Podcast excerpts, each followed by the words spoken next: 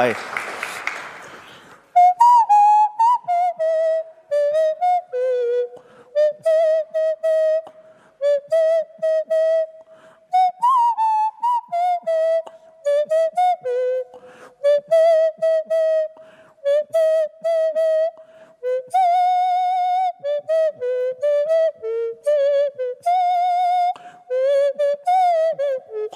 Recognize this song?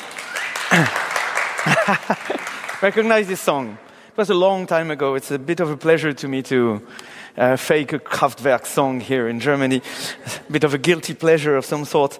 Um, hi, I'm Jérémie. Uh, I used to be an activist. I used to do about everything that was in my power at the time, from campaigning to speaking to politicians, to speaking to journalists, to going around to try and defend freedoms, offline, uh, freedoms online for, for a number of years. Um, since then, I recovered from a burnout and managed to take a bit of distance from what I was doing before. And uh, this is what led me to a um, bit of a crazy, half baked hypothesis that I want to submit to you today. Uh, I had this privilege to be able to take a distance from the field, a distance from the trenches, a distance from what was uh, obvious to me some years ago. And I, I somehow wanted to, to share this privilege uh, with you because we're, we're facing um, troubled times, to say the least.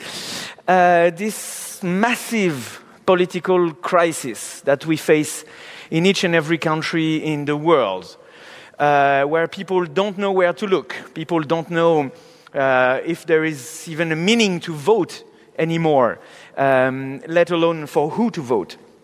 I have the impression that this major political crisis uh, matches somehow a technological and ethical crisis we're facing today.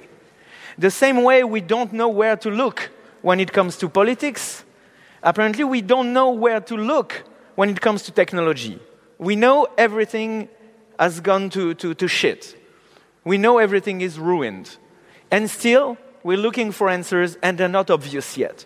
So, what I want to propose here is in no way answers, uh, but maybe a way of asking the questions and maybe asking the questions in a, in a different way. So, we live in these times where we have so many friends on social media and connections everywhere, but yet somehow we feel alone. We live in this era where we have access to everything with the internet, right? But nevertheless, we feel powerless. The, the half baked theory I want to develop here is that maybe our relationship to the machine with an uppercase M, to the machines in general, to all these devices and bits and blips and bloops interconnected together, maybe our relationship to all this defines profoundly our relationship to each other, our relationship to power, and eventually our relationship to ourselves.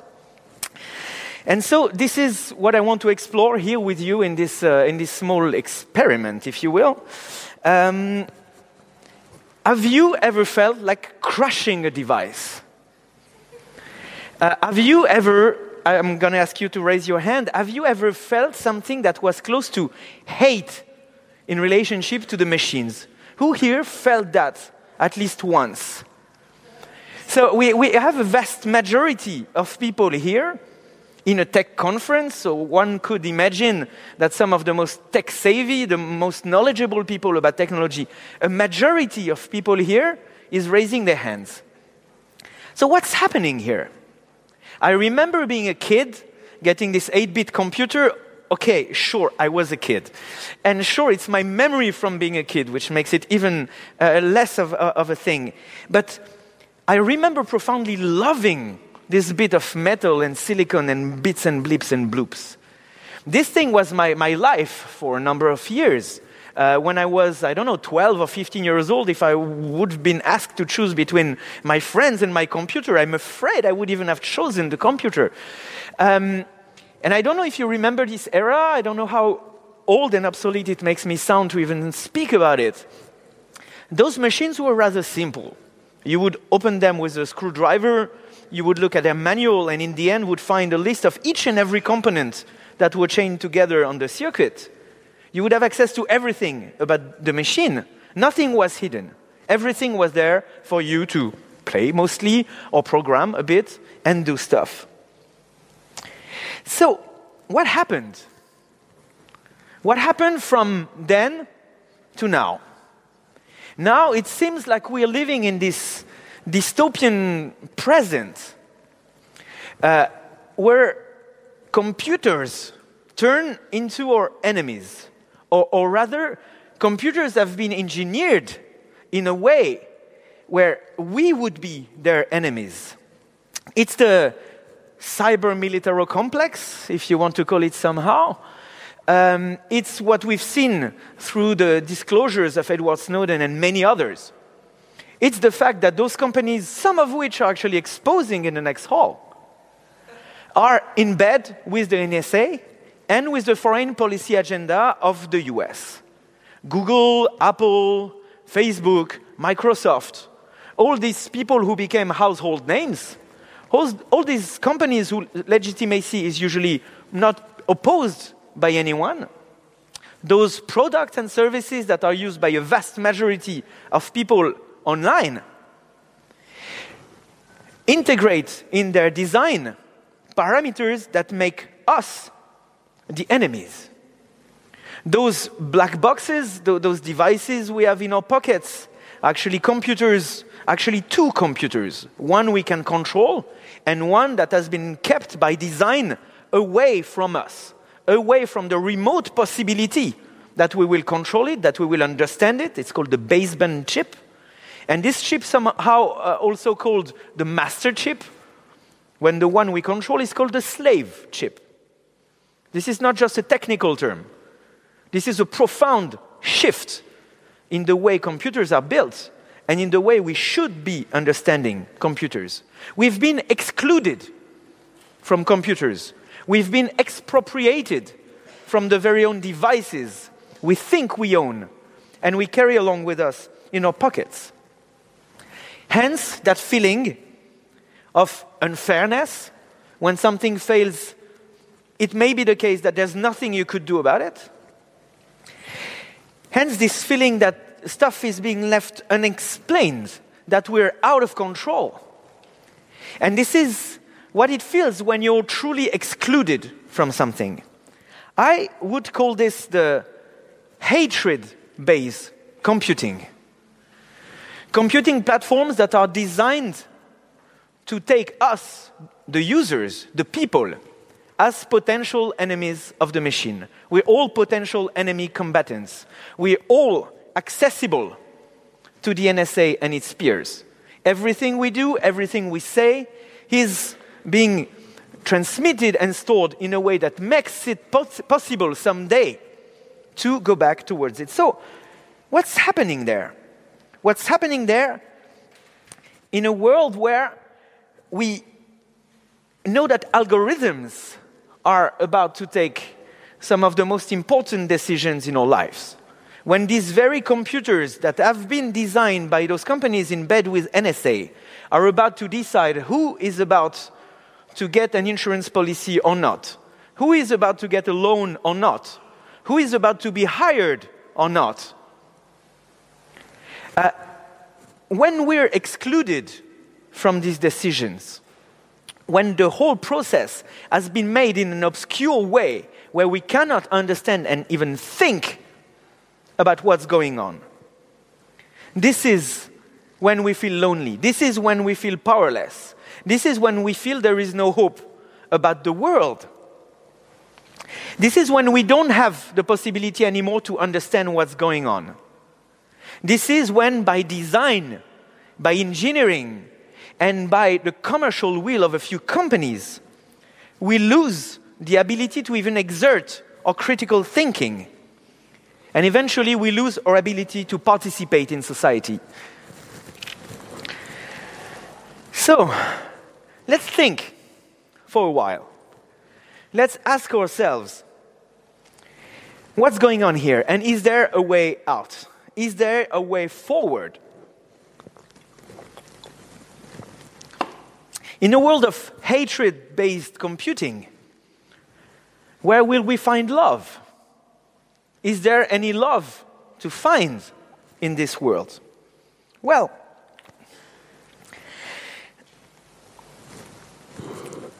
we may ask ourselves what love is about, and we may spend our whole life asking ourselves these questions. I'm in no way, as I said earlier, trying to bring any answer to anything, just asking questions here.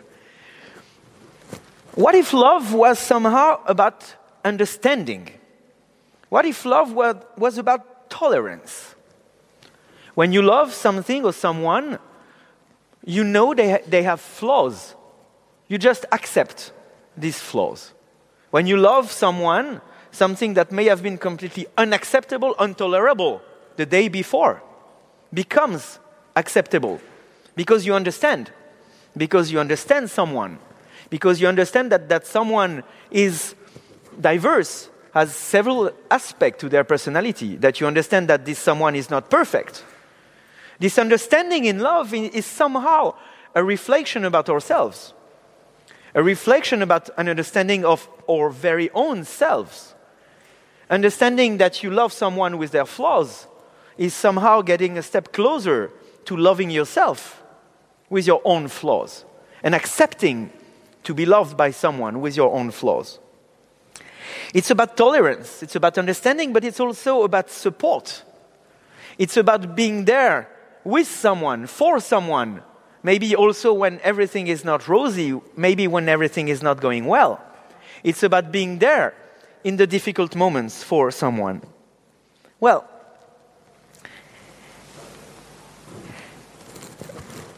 my half baked theory here is that we find that love in computing, we find that love in technology. It is there, out there for us to find. You've all heard of free and libre software, right? So far, it has been sold to us by nerds, for nerds, and I'm, I'm a nerd myself, so I don't say this as an insult. But so far, it has been understood as a rather technical matter, right? It's about a license, it's about legalese and law, and who likes that except twisted lawyers? Uh, who cares about this software even really? Seriously bits of lines of code mm, oh. ah, we rather click on the, on the friends and the stars and the hearts. But really free software is about love. And that's, that's what i'm all about here. Free software is about understanding that computers are not perfect that the world we live in is not perfect that the way we interact and communicate together is not perfect. Free software is this object here in the, the center of, the, of this room, on, on, in the center of humanity, is an object that is at the same time immaterial and belonging to everybody. Free software is a way to organize a public sphere in which we product, in, in, we produce, sorry, industrial matter to make sure that everybody will be part of it, that everybody will have the same freedoms that the initial author on the bit of software. Free software is, a, is before everything a social contract. It's about saying if you agree to be part of that club where we all love and share, then be welcome. If you're a hoarder, if you're an exploiter, if you want to make people prisoners, then go and play somewhere else. That's what free software is all about. It's about this possibility of participation. And you remember, I told you in my, in my idea, love is about understanding, which means understanding of the flaws, of the flaws of the others and the flaws of ourselves. So maybe there's something to think about here. When we see a piece of software, when we've been bathed in the, the marketing of those companies, and I think of Apple in particular, where everything should be of one shape, of one aspect, uniform. And you shall learn to learn to, to love the uniformity. You shall recognize yourself, identify yourself with this uniformity, where you can't think, where you can't criticize because you can't know what's happening. When you've learned to appreciate a piece of software or a screen on a computer that way, what do you think of free software? Ah, this is missing here. This is not really pretty. Ah, this could be a little bit different. This could be a little bit prettier. Nah, I'll just go and do something else and go back to my Apple. My point is that if we learn to love these flaws in free software, we'll get immense reward from it. Because learning to love something wholly, including its flaws, in the end helps to love ourselves. Whenever we see something that is not working well in free software, it doesn't mean that somebody highly paid in some company in Silicon Valley has not been doing their job right. It means that one of us has an opportunity here to help come and participate and do something right. Everything that is missing today in the field of free software is as many opportunities to all of us to be part of this worldwide initiative towards bringing back love in computing. Loving what doesn't work, understanding what doesn't work, is an essential process when understanding what does work. And my, my theory here is that this mere fact, this simple exercise of trying to understand what works and what doesn't, when done in a benevolent way, is precisely what brings us to a path of understanding, what brings us in a state of mind where you don't consume anymore a machine whose control has been taken away from you, but when you become a participant. Free software with this beautiful sum of glitches and quirks and blips and bloops brings us face to face with our very own diversity, with our very own contradictions, with our very own flaws. But if, when facing our very own flaws, we decide to look somewhere else and walk away, how is it that we become better persons?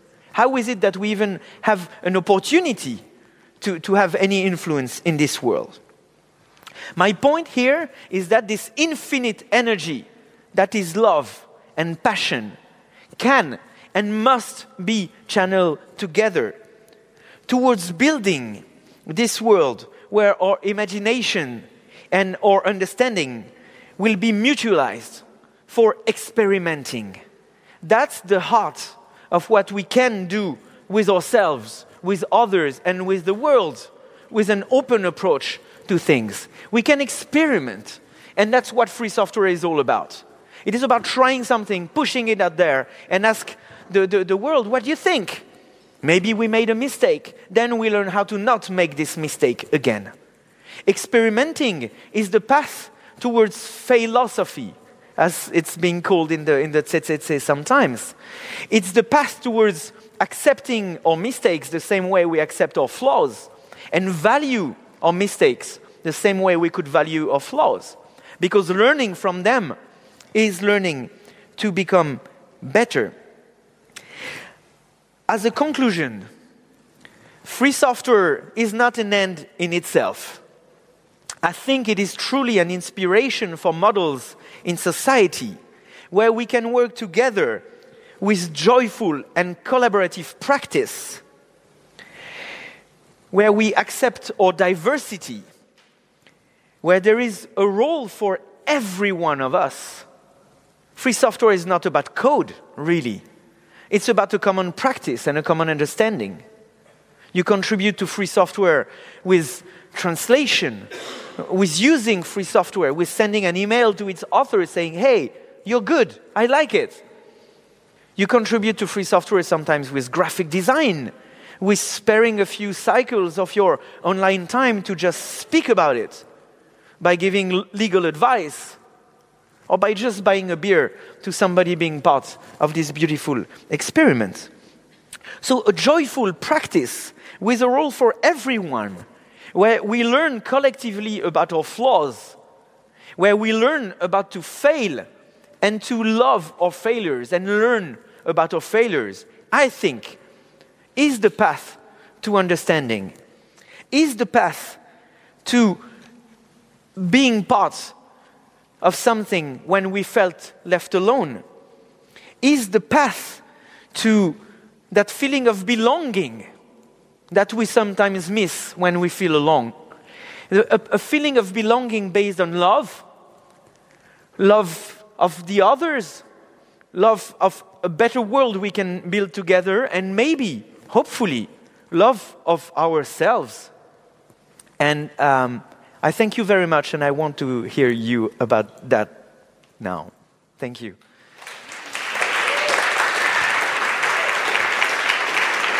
Oh, so.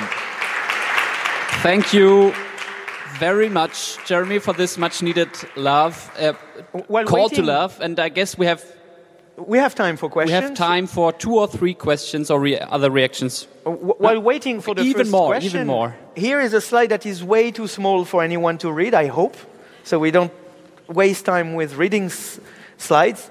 Okay, which so is a, a small panorama of free software projects that I think give hope in the future that are some of the most uh, the, the, the, projects that gave me the, the, the most uh, joy in the last uh, weeks and months don't try to read it now. You can look it up later on the video or whatever.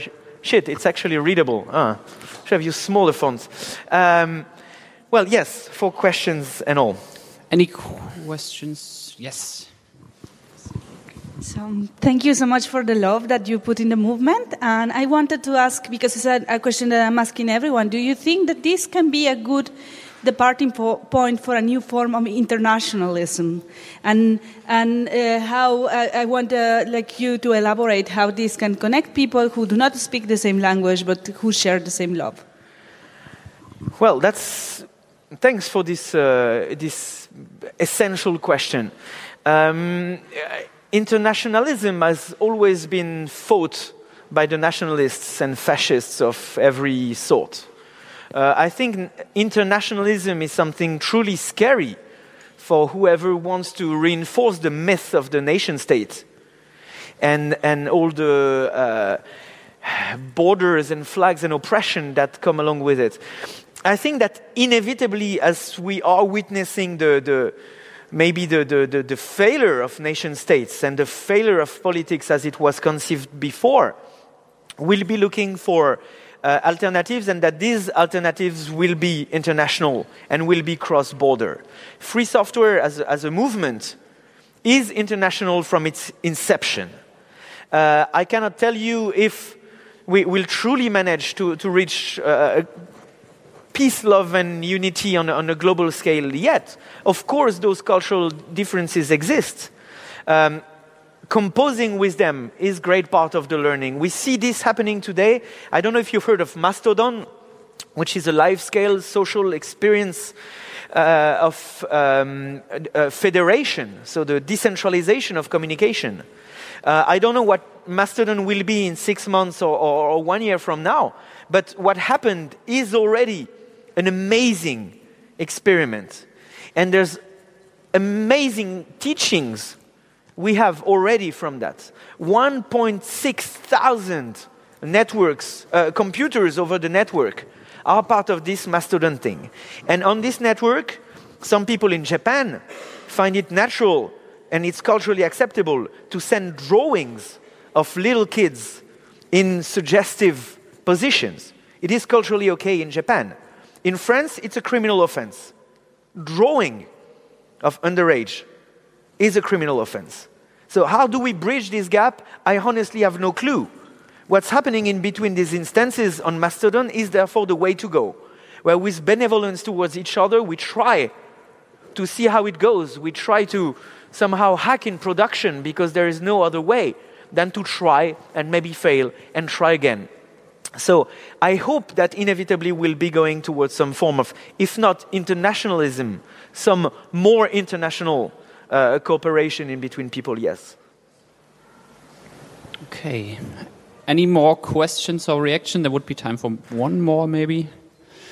If not, then. Well, well, well, well. If we have time for one more, that's exactly enough time that I need to go back to this and invite you uh, to find um, one of these projects that would speak to your heart There are projects here related to operating systems and software, uh, like Qubes OS, like Alpine Linux, like Replicant, that is a fully free software distribution for uh, mobile phones. Uh, in the hardware section, you can see lowRISC that might be the, the next computing platform for freedoms online. You can see the wonderful KiCad that enables you to design uh, free hardware with very, very professional tools. Uh, you can see OMEMO, the protocol will be speaking next in order to encrypt our communications online, or OPMSG, that may be a replacement for GPG. Sorry for the acronyms, I'm not responsible for the names of these projects. Uh, you can see my ownCloud or YunoHost here. Ask yourself what you could do to contribute five minutes, 30 minutes of your time to one of these projects. It can be really one tweet, one blog post, it can be making a donation of one or 10 euros. It can be going to the mailing list and say, Hi, I love you guys. It can be as simple as using it for 10 minutes and finding something that you think could be optimized and contribute that as a bug report or feature request. Ask not what free software can do to you, but what you can do for free software. Okay, I think that's a, that's, that's a good. Uh sentence for the end. Again, many, many thanks and much love, Jérémie.